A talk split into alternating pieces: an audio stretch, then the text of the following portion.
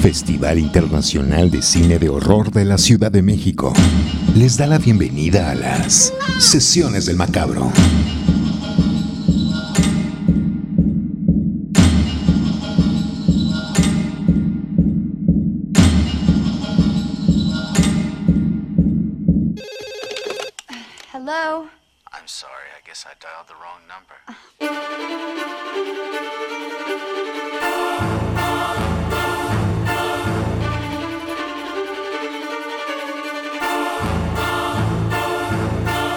Momento de las sesiones del macabro. Bienvenidas y bienvenidos, banda macabra. Gracias por escucharnos. Soy Cassandra Vicario, la anfitriona de estas sesiones, junto con mi queridísima Edna Campos, a la que el calor la trata muy bien. ¿Cómo estás, Edna?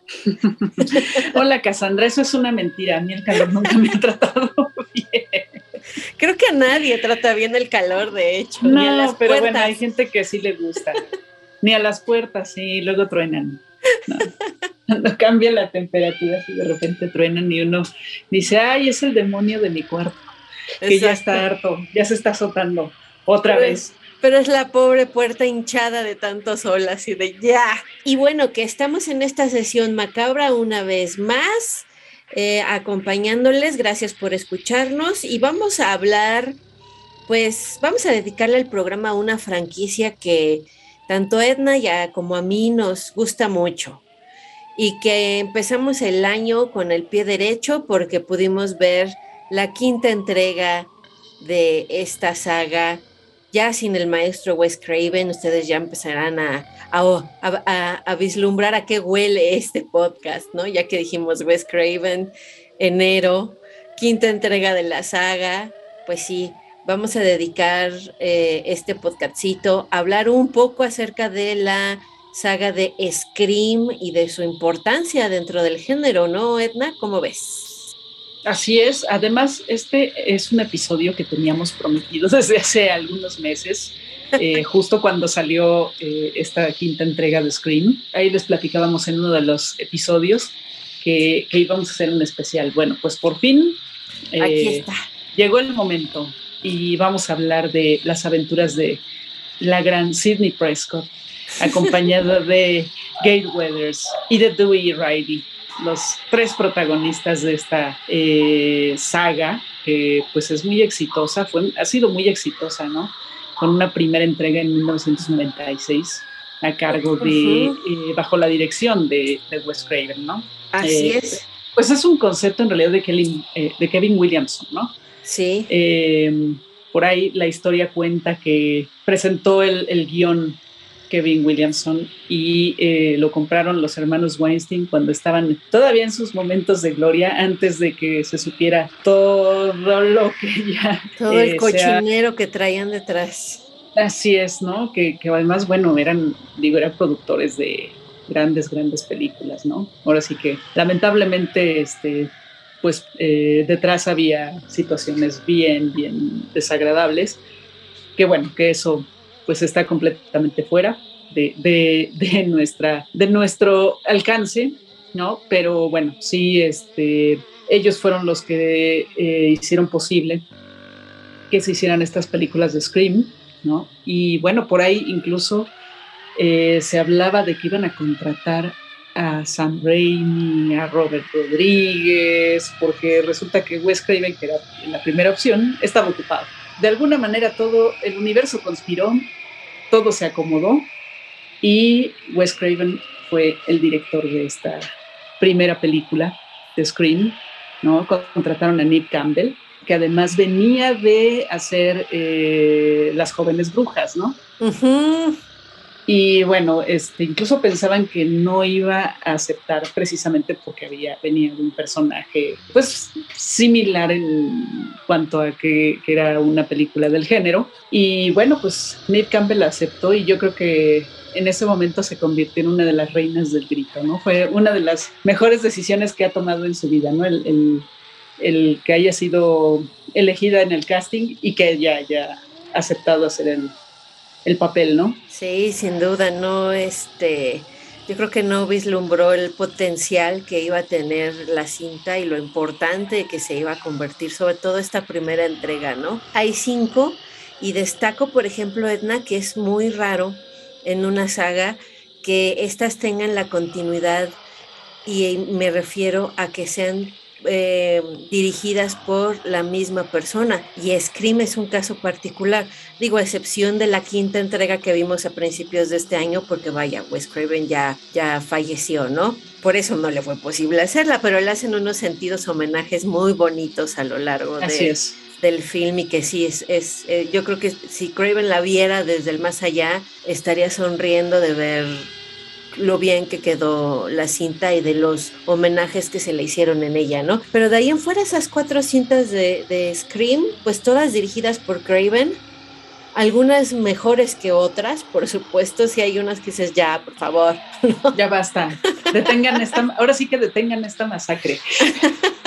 Como sucede en casi todas las sagas, ¿no? O sea, realmente encontrar constancia en una saga es muy complicado, ¿no? Y que, y que en todas las entregas se reúna gente talentosa, eh, tanto, tanto me refiero a staff, directores, musicalizadores, efectistas, como actores, es realmente muy, muy, muy complicado. Y lo mismo ocurrió en Scream, pero la entrega número uno es sin duda, sí, eh, dentro de las películas más importantes del género vaya, en, de, corte histórico, ¿no? O sea, son de esas películas que dices, cintas que marcan la historia del cine de horror, emblemáticas, ¿no? Así, de esas que dices, sin esta no puedes entender lo que sigue, ¿no?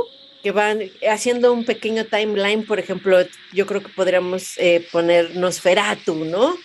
Sin ella no podríamos tener, y por ahí algunos otros dirán el gabinete del doctor Caligari, que sí, también, por supuesto, ¿no? Y si seguimos avanzando, pues tenemos Drácula, eh, y Frankenstein y después alguna que otra de la Hammer y El Exorcista y ta ta ta ta ta ta, ta. y en algún momento de ese timeline terrorífico tenemos que incluir Scream o Grita antes de morir, o como también le llamaron en, España, Vigila quien llama.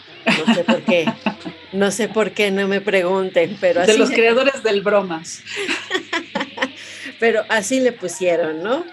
Sí, y con un super elenco eh, con un switch al final, ¿no? O sea, no creo estar haciendo spoilers y si no, tápense los oídos los siguientes dos segundos porque sí voy a spoiler, ¿no?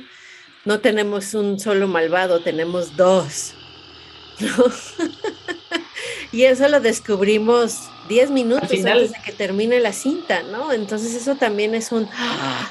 Desde que la cinta empieza, es fantástica porque estos primeros minutos protagonizados por Drew Barrymore son fantásticos. Hay una mofa a todo lo largo de la cinta de, al, propio género, ¿no? Este, en el personaje de Randy, ¿no? Que es el que te dice las reglas para sobrevivir a una película de terror. Eh, y haz esto y no hagas el otro y bla, bla, bla, y bla, bla, bla. Y estos primeros minutos con Drew Barrymore son realmente espectaculares porque además nos recuerdan mucho a lo que ocurrió en su momento con Psicosis.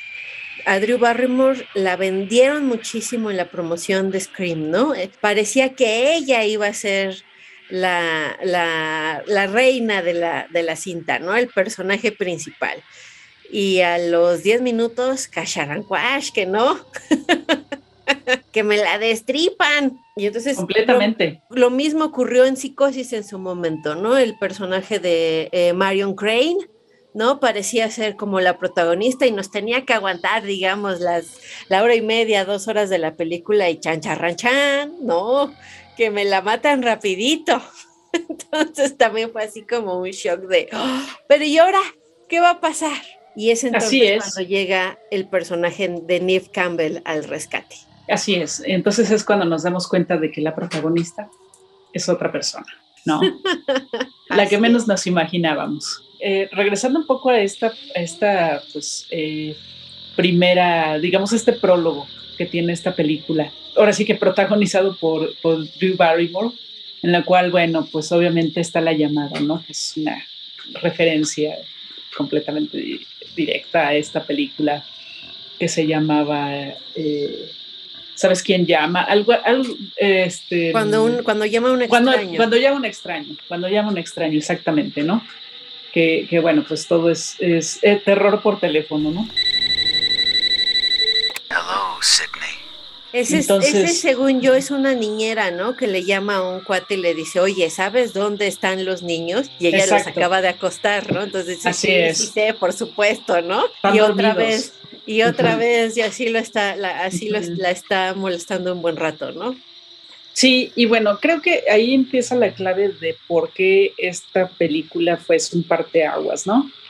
Es una cadena de referencias, referencias, referencias justamente al cine slasher, ¿no? Al, al subgénero del slasher, toma prestado, homenajea, hace referencia, como decía yo, a todas estas películas, pues que son de, asesinos seriales, que por momentos parece que tienen eh, poderes sobrenaturales, por momentos en realidad son psicópatas que eh, de alguna manera empiezan a corretear adolescentes sobre todo.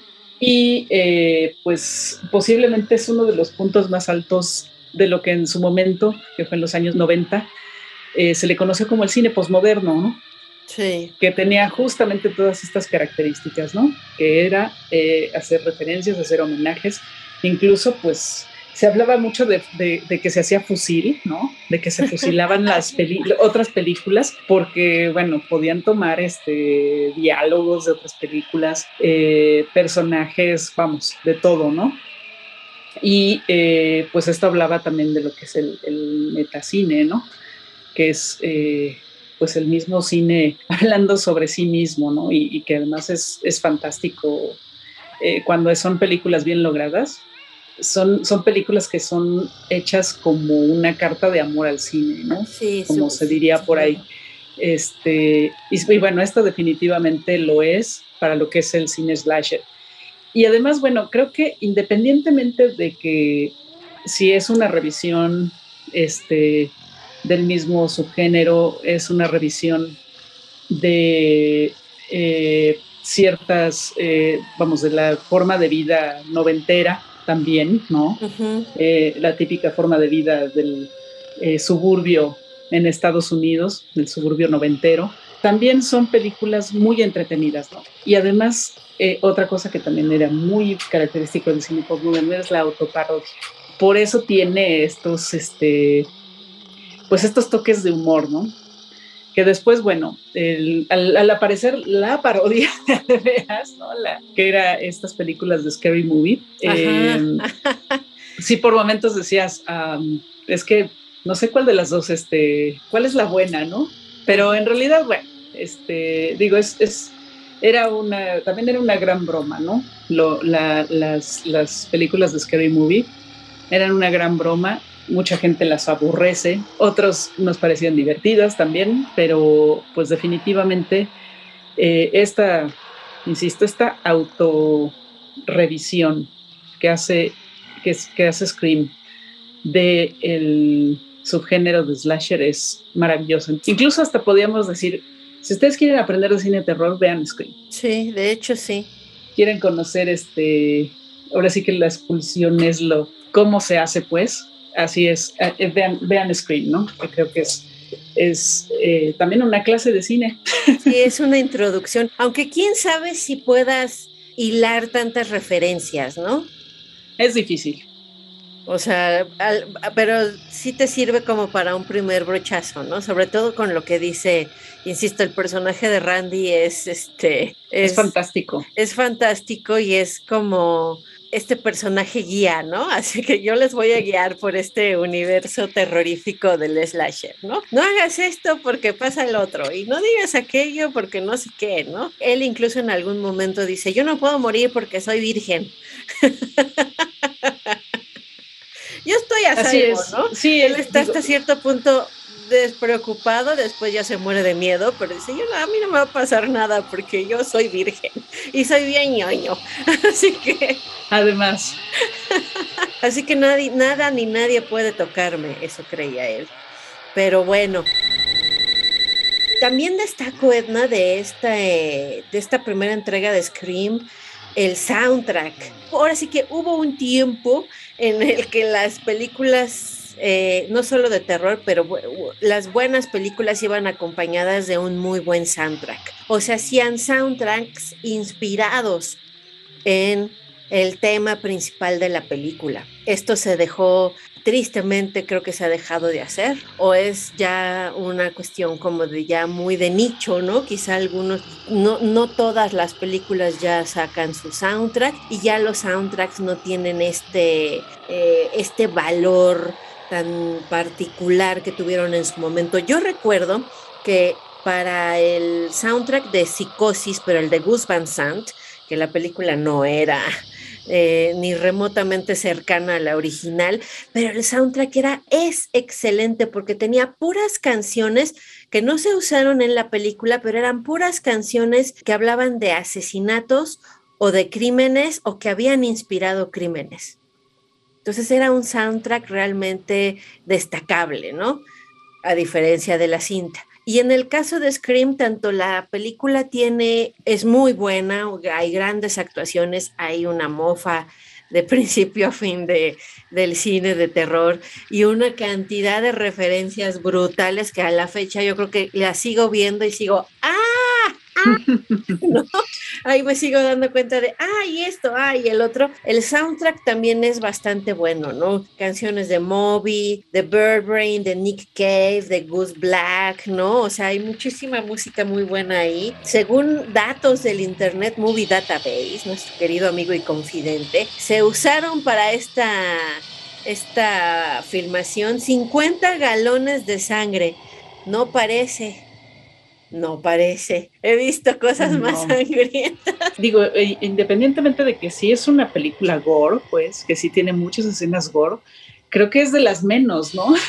Sí. o sea, y, sobre todo, bueno, hablando de las películas de Wes Craven, ¿no? En, la filmografía de Wes Craven, que sí tiene unas películas este, por ahí bastante subidas en, el, en, cuestión de gore. Sí, creo que estas, estas eh, quizás estuvieron un poco censuradas, ¿no? Y por eso, por eso no tienen tanto, pero aún así eh, sí tiene su, buena dosis de hemoglobina. ¿no? Por supuesto. Y también es, es como, como decían de Masacre en Texas, ¿no? que era una película muy, muy violenta, pero en realidad no tiene nada de sangre, ¿no? Creo que es como un litrito de sangre el que se usa en toda la cinta, sin embargo nos queda una impresión de haber visto algo súper sangriento y súper violento, ¿no? Y creo que ocurre algo similar aquí, que te digo, dicen que 50 galones de sangre. A lo mejor fue en total porque tuvieron que repetir alguna toma dos o tres veces, ¿no? Y ahí se fue, ahí se fue reciclando, ¿no? Ahí se fue usando. Dicen, dicen, y ahí se las dejo así como para que hagan el busquen a Wally. Dicen que Linda Blair hace un cameo en Scream. La verdad es que eh, puede ser un buen momento para ponerla y encuentren a Linda Blair. A Linda Blair, ok. Dicen que está por ahí. Y otro de los homenajes, digamos, más destacados, o que yo destaco más de esta cinta, es que el personaje de Rose McGowan usa una playera tipo fútbol americano con el número 10, que hace referencia al personaje de Johnny Depp en Pesadilla en la calle del infierno. Ahí está. Entre muchos otros, ¿no? Que vamos a encontrar. Entre muchos El propio Wes este Craven también aparece, ¿no? Y, sí, sí, y aparece vestido de Freddy Krueger, si no me falla la memoria, ¿no? E incluso el, director de la prepa le dice, ¿qué pasó, Fred? Porque él es así como el intendente de la, de la prepa. de la prepa, así es. excelente, excelente. Y se llevó varios premios, Edna. Por supuesto que los reconocimientos no podían eh, hacerse esperar, ¿no? Se llevó un premio Saturno, sobre todo que eran como los, los, los tipo Oscars que se entregan al, cine fantástico y de terror, como mejor actriz para Neve Campbell, eh, quien sí ganó, Wes Craven estuvo nominado como director nada más, no ganó, pero sí ganó la, la mejor película de terror de ese año. Skid Uldrich también eh, fue nominado como mejor actor, Drew Barrymore también se llevó una nominación y pues los escritores también se llevaron un apapacho en estos este, premios Saturno. Y en Estados Unidos, ahí les va un dato eh, curioso, o el, no sabías que en Estados Unidos Muchas personas comenzaron a usar el identificador de llamadas en sus teléfonos después de ver Scream. ¿Qué tal? Genial. Aunque no sirve de mucho, ¿verdad? Do you like scary movies, Sydney? Sesiones del macabro. Y luego, ¿qué más, Edna? Viene una segunda entrega, pues al poquito tiempo, 1997. 1997, así es. Sí, una segunda entrega que pues ya Sidney va a la universidad, ¿no?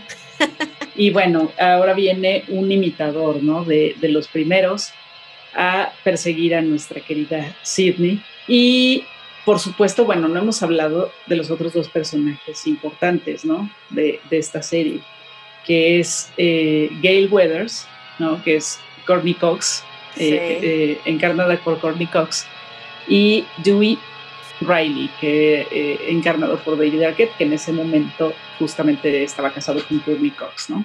Y bueno, haciéndola como de un policía inseguro, eh, medio este, inocentón, Ajá, ¿no? ajá. pero al mismo tiempo este, muy valiente, ¿no? Debo decir que uno de mis personajes favoritos definitivamente es Gail Weathers. O sea, sí, sí le, sí le, este, sí le pega eh, un poco al de Sidney Prescott, ¿no? En, cuanto a mi gusto, porque me parece que es tan desagradable, ¿no? O sea, Es, es una reportera de estas conductoras de televisión típicas este, de la televisión estadounidense. ¿no? Eh, amarillista, este, Sin escrúpulos. mala onda, manipuladora, es una terrible, ¿no? Y me parece que, que Courtney Cox lo hace genial además, ¿no? O sea, lo, lo encarnó de una manera bastante interesante y bueno, eh, a, a la actriz este, la podemos recordar, sí, como este personaje de Mónica de la serie de Friends, pero por otro lado es Gail Weathers, ¿no? O sea, y son personajes tan distintos Sí. y ahora sí que en contextos tan distintos que creo que es algo único, ¿no? Que una actriz tenga dos personajes tan icónicos este, es difícil, ¿no? Sí. Generalmente se los come uno de, esa- uno de esos personajes cuando, cuando son muy, muy fuertes, ¿no? Y bueno, pues sí, eh, David Arquette, ¿no? Que a final de cuentas, pues los tres, Sidney Prescott, eh, Gail y Dewey son los héroes, ¿no? Aquí en esta segunda, este, es en esta segunda donde ya escribió el libro este, Gail Weathers. No, creo que sí, creo que sí, porque empieza, incluso hay una referencia a los remakes tal cual, ¿no? Ajá, Porque ya empiezan Sí, claro, a llevar la, historia, remake. ya van a Ajá. hacer, la- ya- sacaron Sí, el sí. libro, entonces ahora el libro va a ser el del bestseller, Sí, ¿no? sí, sí. A la Van a hacer la película, grande. exactamente. Van a hacer la película de, de- que se llama Stab, ¿no? Y bueno, de ahí pues ya se desprende todo este, eh, toda la historia de esta segunda entrega que también es muy entretenida. También tiene todas estas cuestiones referenciales, por supuesto. Analiza una vez más el asunto de las franquicias, ¿no? Ahora que ya se convirtió en una franquicia, pues bueno, igual empiezan a analizar qué es lo que sucede con- en la continuación de una película de terror, ¿no? Ajá. Y bueno, sigue siendo fascinante, ¿no? La tercera no es tan buena, ¿no? Bueno, no sé si quieres agregar algo a las, eh, sobre la segunda, pero Eh. la tercera sí es como que ya se les cayó un poquito, ¿no? Ahí es donde empezamos a flaquear un poco. Nada más eh, le pondría cerecita al pastel diciendo que es, es en esta cinta donde eh, aparece Sara, Sara Michelle Gellar, ¿no? Que ahí también muere de una forma muy fregona. Creo que es, creo es- creo que es de las muertes más violentas de esta de esta saga porque sí se ve como la apuñalan bien y bonito, ¿no? Sí es bastante gráfica la, la, la escena, ¿no? Y, y, tan tan. Y se supone, se supone, es como el, el- el chisme que circula en los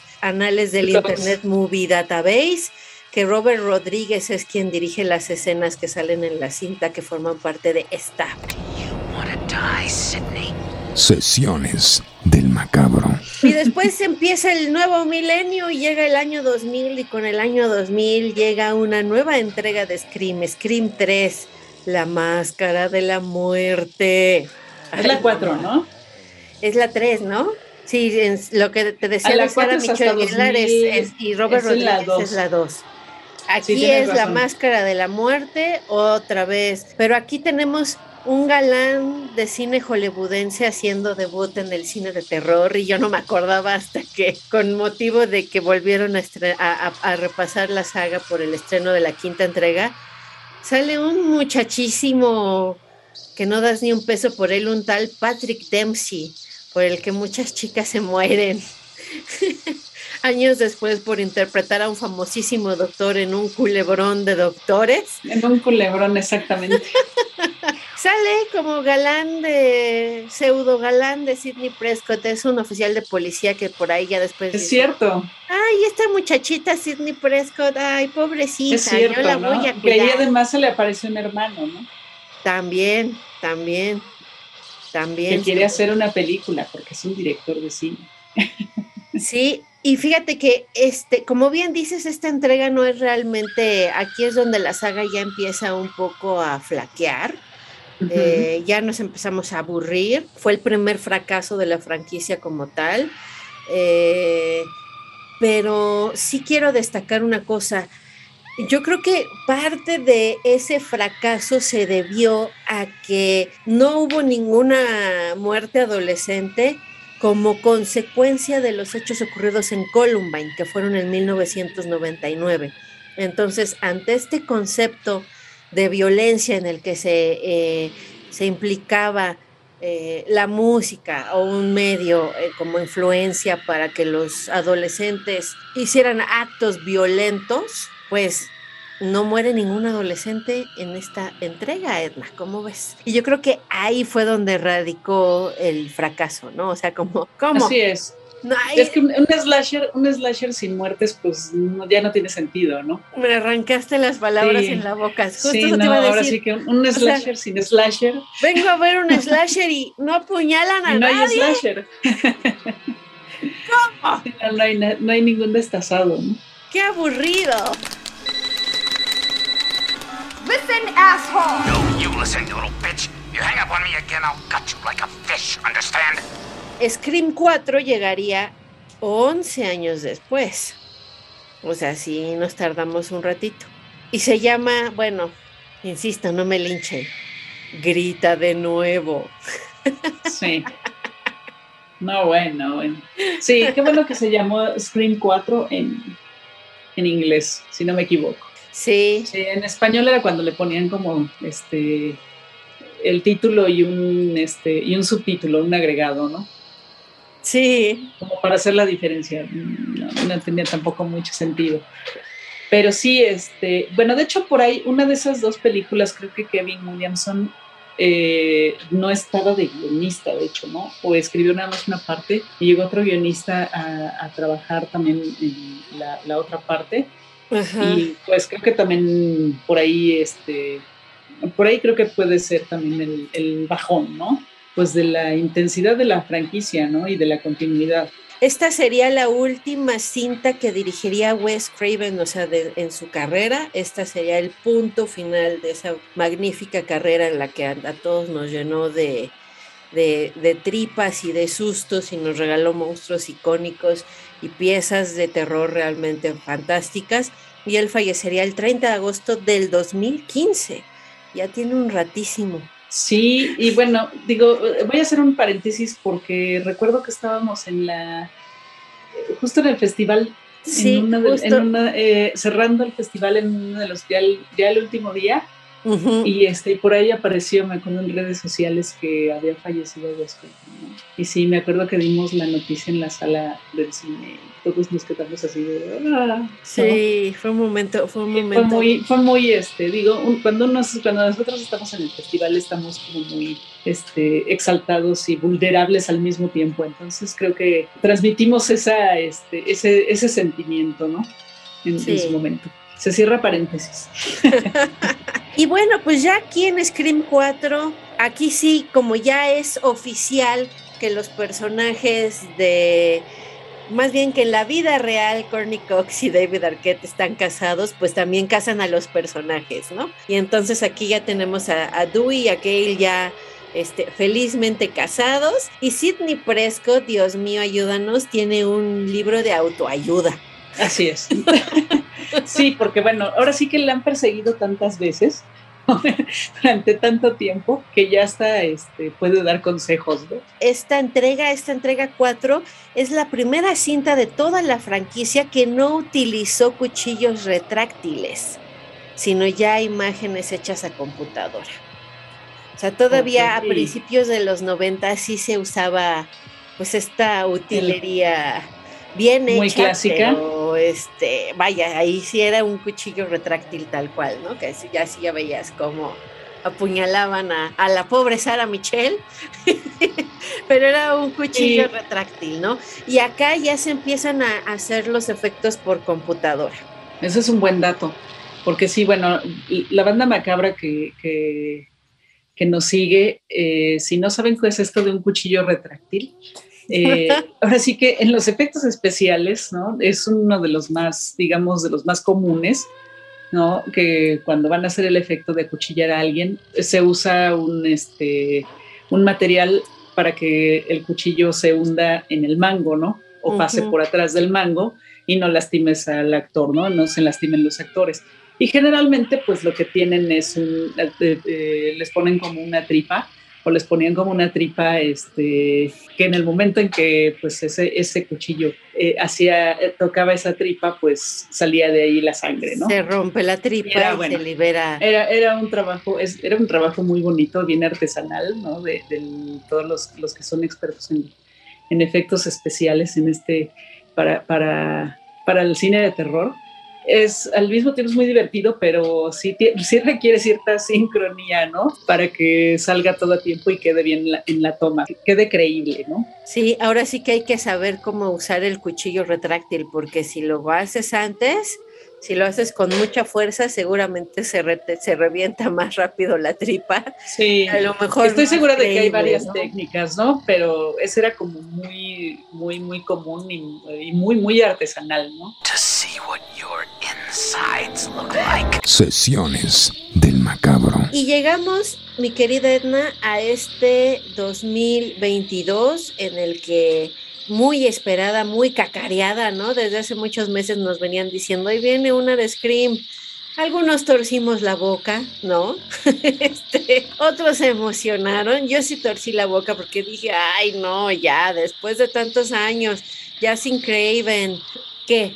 ¿Qué puede pasar, no? O sea, ¿qué me pueden, qué me pueden mostrar que me guste después de tantos años, no?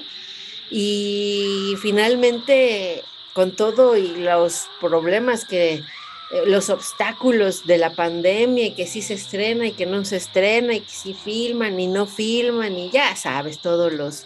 que si regresa Nick Campbell, que si no regresa Nick Campbell. Que si quiere más lana, que si sí. Que si quieren lana, que si, que si ya no quieren de estas. Que si no me alcanza mi presupuesto, pero vaya que todo se conjugó y, y sí lograron reunir a nuestros tres héroes y heroínas, ¿no? Es decir, otra vez tenemos a, a Courtney Cox, que yo pensé que no se iba, iba a subir.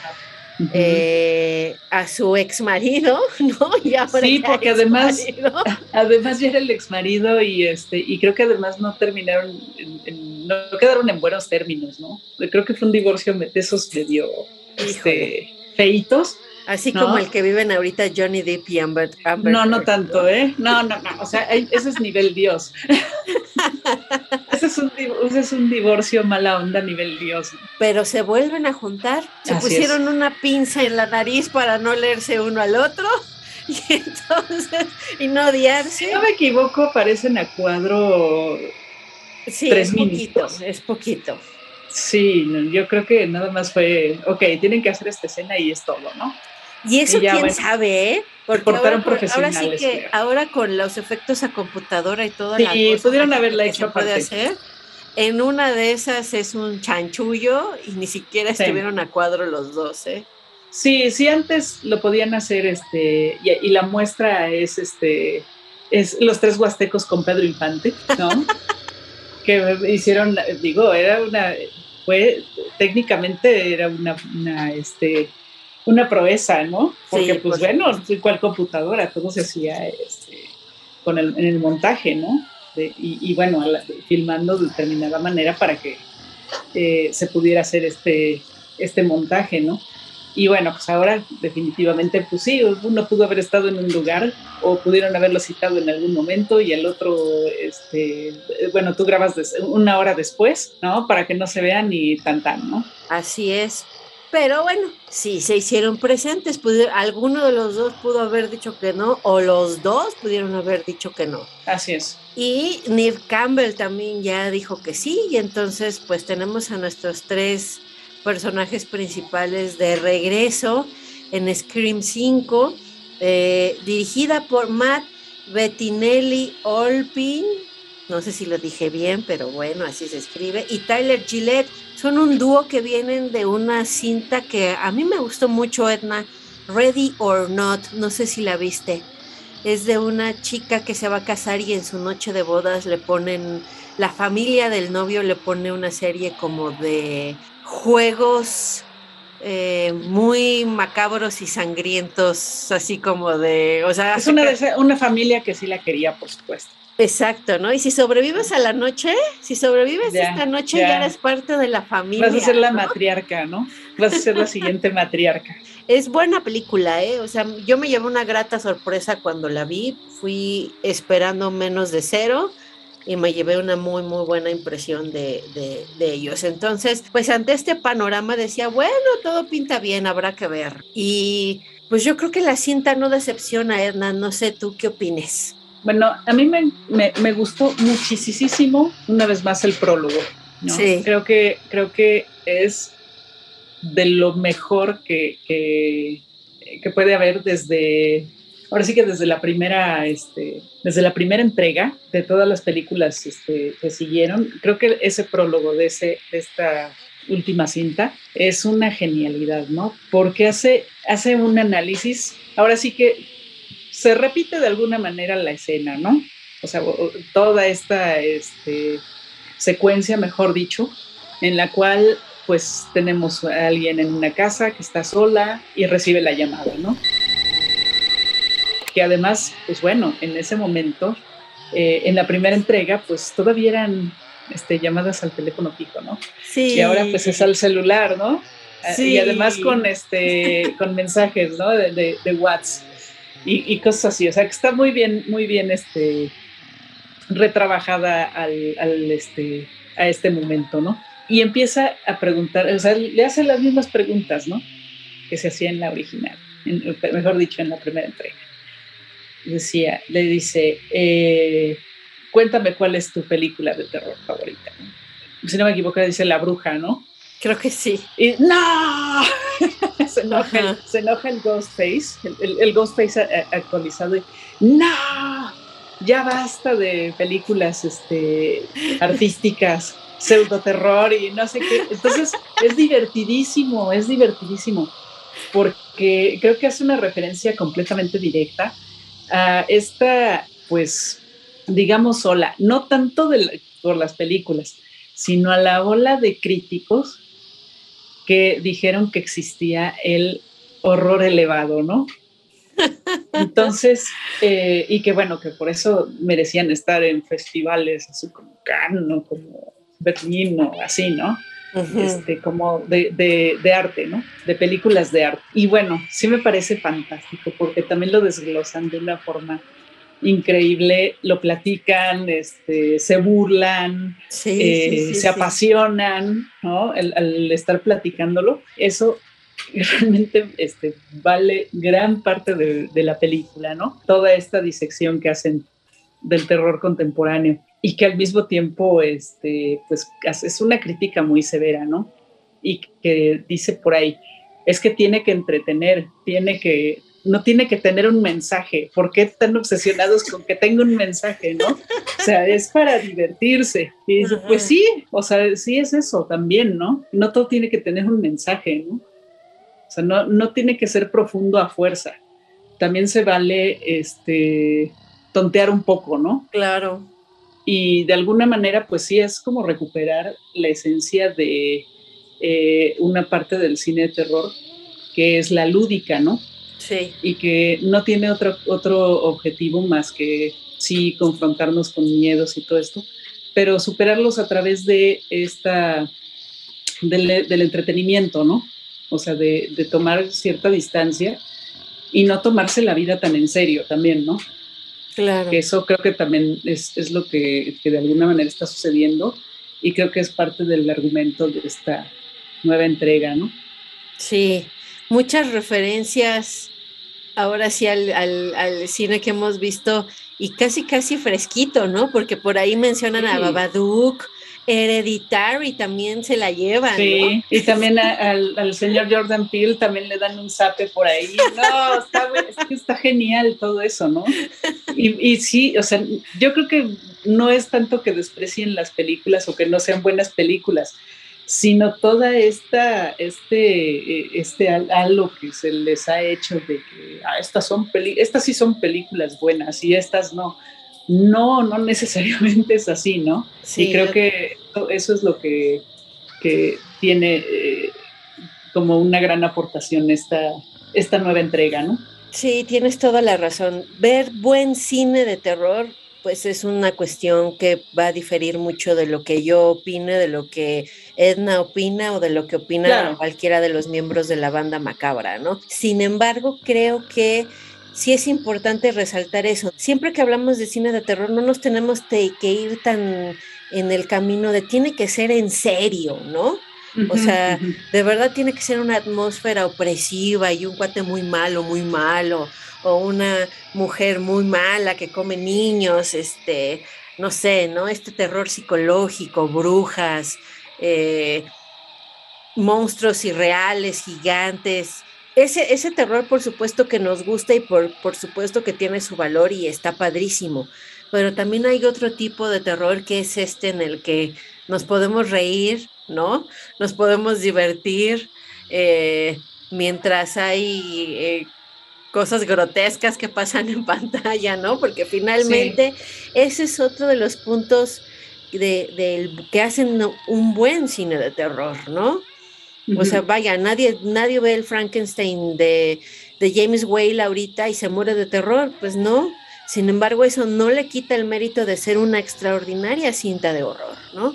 Y no es la bruja, ¿no? O sea, no es este no. terror místico, oscuro, eh, de aislamiento, etcétera, etcétera, ¿no? Son dos cintas completamente distintas en, en, momentos históricos completamente opuestos, sin embargo, ambas son buenas cintas de terror, ¿no? Así es, es, estoy de acuerdo contigo. Y bueno, aquí digamos que se vendría la, la, la, respuesta a una de esas preguntas que nos hacen a los fans, nos hacen a, a, los organizadores de Macabro, que es muy común, ¿no?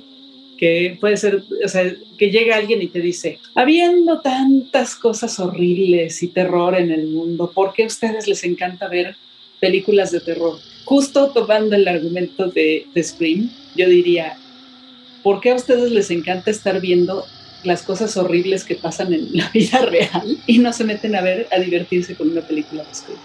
O sea, también se vale olvidarse de la vida, insisto, ¿no? En algún momento. O sea, claro. no, se, no, no tiene que ser todo real, no tiene que tener todo un ancla real, no tiene que ser todo verificable, por decirlo de alguna manera, ¿no? Esa es, es, la oportunidad, ¿no? De, de, soltarse un poco y no estar, este, y no estar, eh, pues, atormentándose, ¿no? Insisto, eh, creo que Scream representa justamente esta parte lúdica que tiene el cine de terror y que creo que también eso es lo que hace que muchas personas nos gusten, ¿no? No nos guste.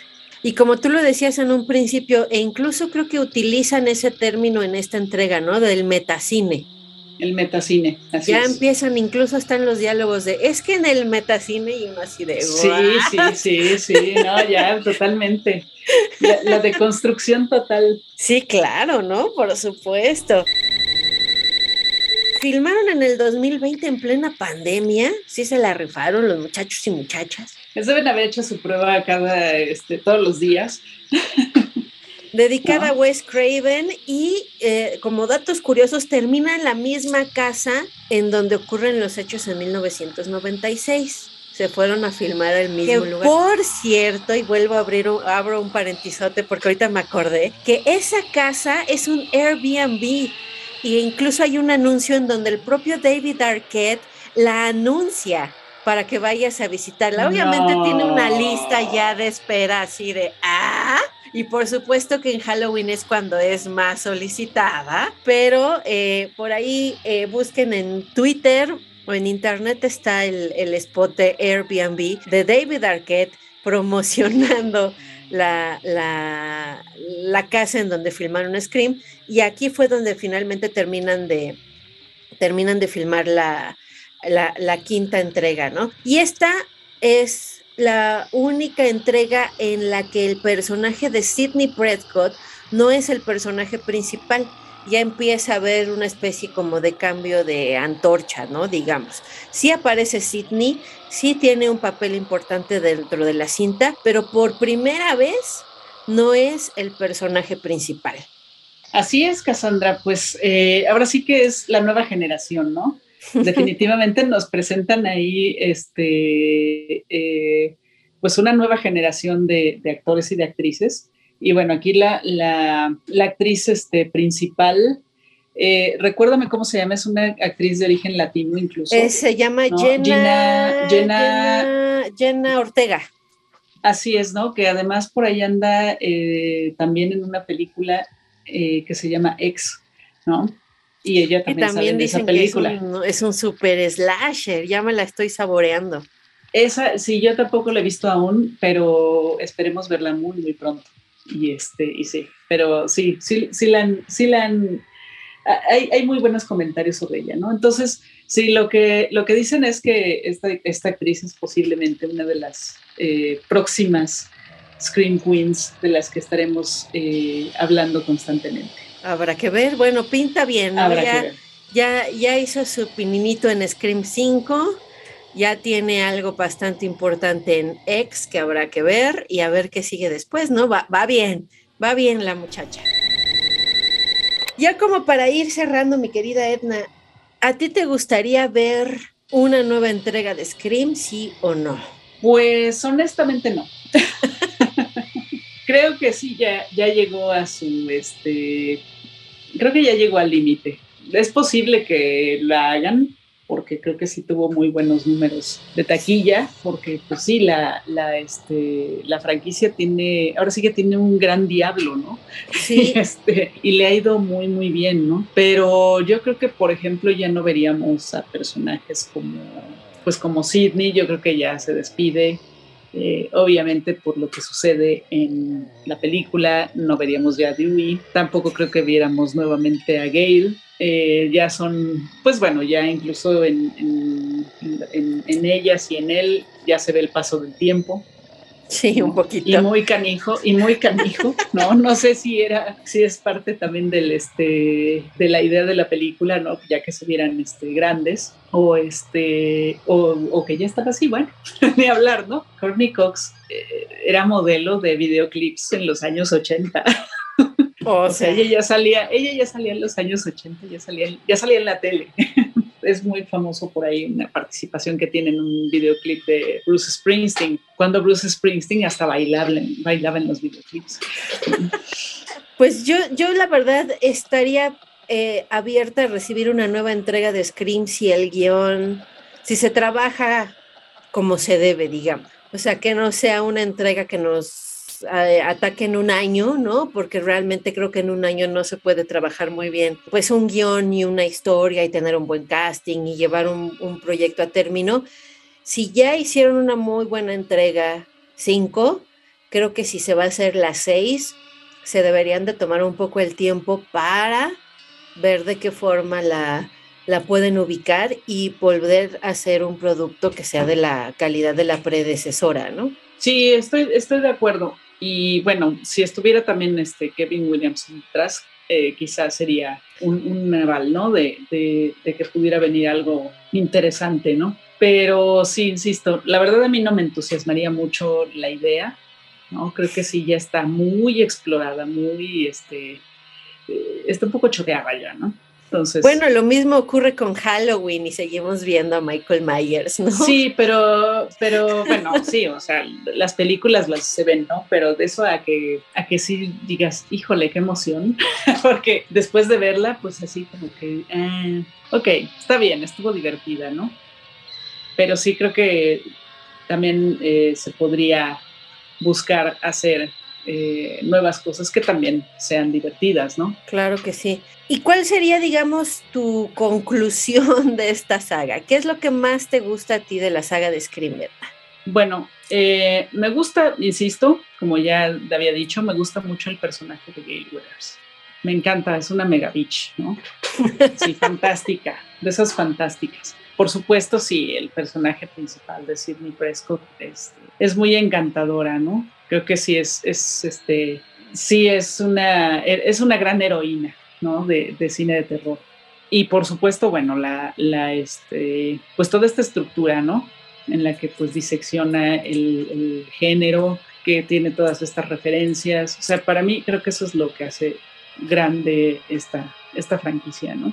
Toda esta autorreferenciabilidad, digamos, de, del mismo género, este, sí me parece que es, es fantástica y bueno, para, para los fans es lo mejor, ¿no? Es una película que si no fue pensada para ello, la verdad es que funcionó muy bien, ¿no? O sea, qué forma de conectar con la gente. Sí.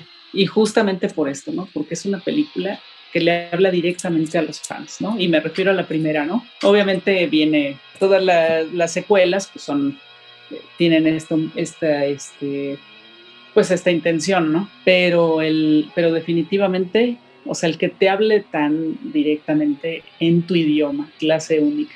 Sí, claro. Yo destacaría de todo lo que has dicho, eh, el hecho de que se trata de una cinta en donde, no lo quería decir así, pero creo que es el mejor término, hay un empoderamiento femenino. Venimos de todo un cine slasher ochentero en el que las mujeres son masacradas y si no son vírgenes, y no son puras, santas, castas, eh, buenas madres, buenas hermanas, buenas esposas, este, terminan completamente eh, mutiladas, dañadas y muertas, ¿no? Y aquí tenemos por primera vez a una heroína que sobrevive sin ser hija de familia, sin ser ñoña, porque Sidney Prescott no es tan ñoña, ¿no? Como la quieren pintar. No, no es una mensa. No, es, una virgen, ¿no? Al final tampoco es una virgen. Entonces se le da al, al personaje principal femenino, pues un poder que no se le había dado a las mujeres en el cine de los 80, ¿no? Entonces creo que eso es muy, muy destacable. Ella incluso salva a su propio padre, ¿no? Cuando por lo general, si, estuve, si se hubiera filmado en 1980, llegaría el papá de Sidney a salvar a su hija, ¿no? O tendría que llegar algún caballero a salvar a la, a la dama en desgracia. Y aquí ella es la que no, no solo se salva a ella, sino que también salva a su padre. Em, hay un empoderamiento femenino muy importante. Hay una cita en la que, este, creo que Randy le dice, ¿no?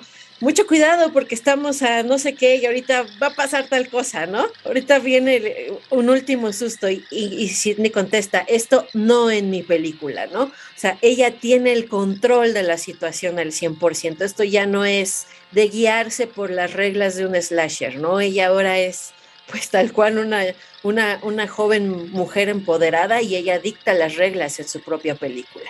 Sí, bueno, por ahí eh, alguien citó a Quentin Tarantino que decía que para, bueno, no creo que sea realmente una cita de él, porque es algo que, que es ya también como Ah, muy, muy hablado por varios lados, dicen que para que puedas romper las reglas tienes que conocerlas a la perfección. Y, justo esto es lo que hace esta película, ¿no? Establece las reglas del slasher, te cuenta de las reglas del slasher para romperlas, ¿no?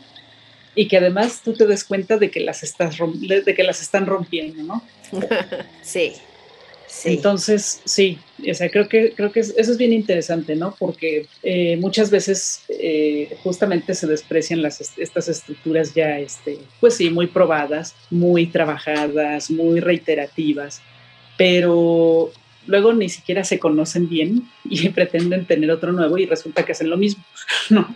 Entonces, este, creo que sí, eso, eso pues es la diferencia también y pues obviamente ahí, ahí, ahí, queda, entra la mano, por supuesto, de los creadores, ¿no? De, de Kevin Williamson y Wes Claro, yo creo que es de las pocas sagas, yo no recuerdo otra más que la de Alien, por ejemplo, en las que los personajes femeninos tienen mucho poder, ¿no? O sea, son muy fuertes. O sea, no son estas típicas chicas de, sí, es muy fuerte. ayúdenme, y se echan a correr, ¿no?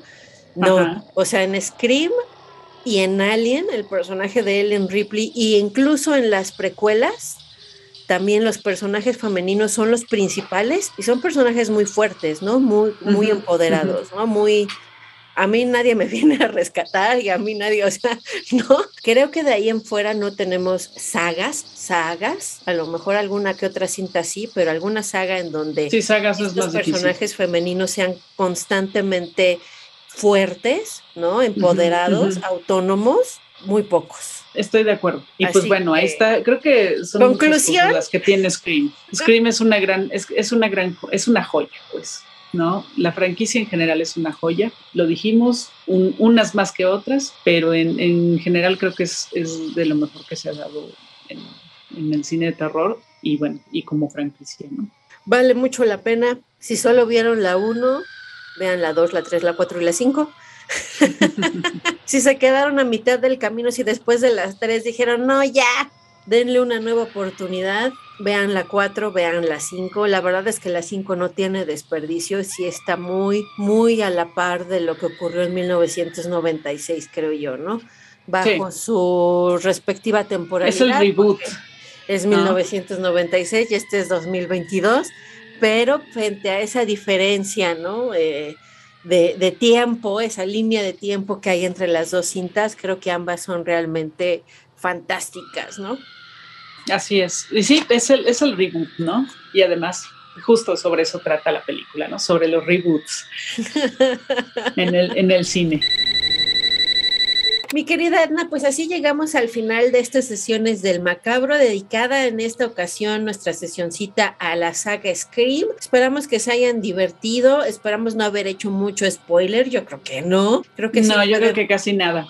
Creo que sí pueden ver todas las películas o rever todas las películas sin problema alguno. Por ahí, ahí están disponibles en diversas plataformas, si no me falla la memoria, no es muy complejo tener acceso a ellas. Les agradecemos muchísimo que hayan llegado hasta aquí. Ha llegado el momento de despedirnos, no sin antes. Edna Campos nos dé las redes sociales de Macabro para que ya estemos, sigamos más bien en comunicación con con todos los temas y todo lo que se viene preparado para el festival que cada vez está más cerca. Así es, Cassandra, pues eh, ya saben, síganos en Macabro Fitch, en Instagram, Twitter eh, y Facebook. Ahí ya saben, ¿no? Todo lo que compartimos sobre el festival, sobre los temas de terror, sobre los otros podcasts eh, que, hemos trabajado, mejor dicho, los otros episodios de este podcast que hemos trabajado y bueno, por supuesto, todos los avances de lo que se viene para esta edición de 2022 de Macabro, ¿no? Que es, es la número 21. Entonces, pues eh, es un número también especial.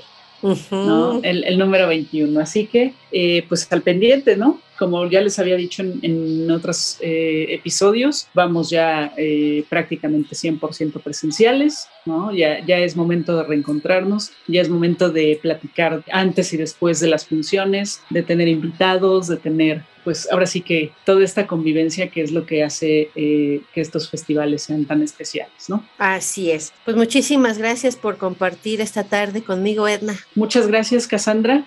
Igualmente, siempre un placer eh, hablar con Cassandra de la sangre y de la víscera. y, y, bueno, ahí estamos, querida banda macabra. Nos vemos en, la, en el próximo episodio de Sesiones del Macabro. Cuídense bien, vean mucho cine de terror, no se tapen los ojos. Bye. I wanna play a game.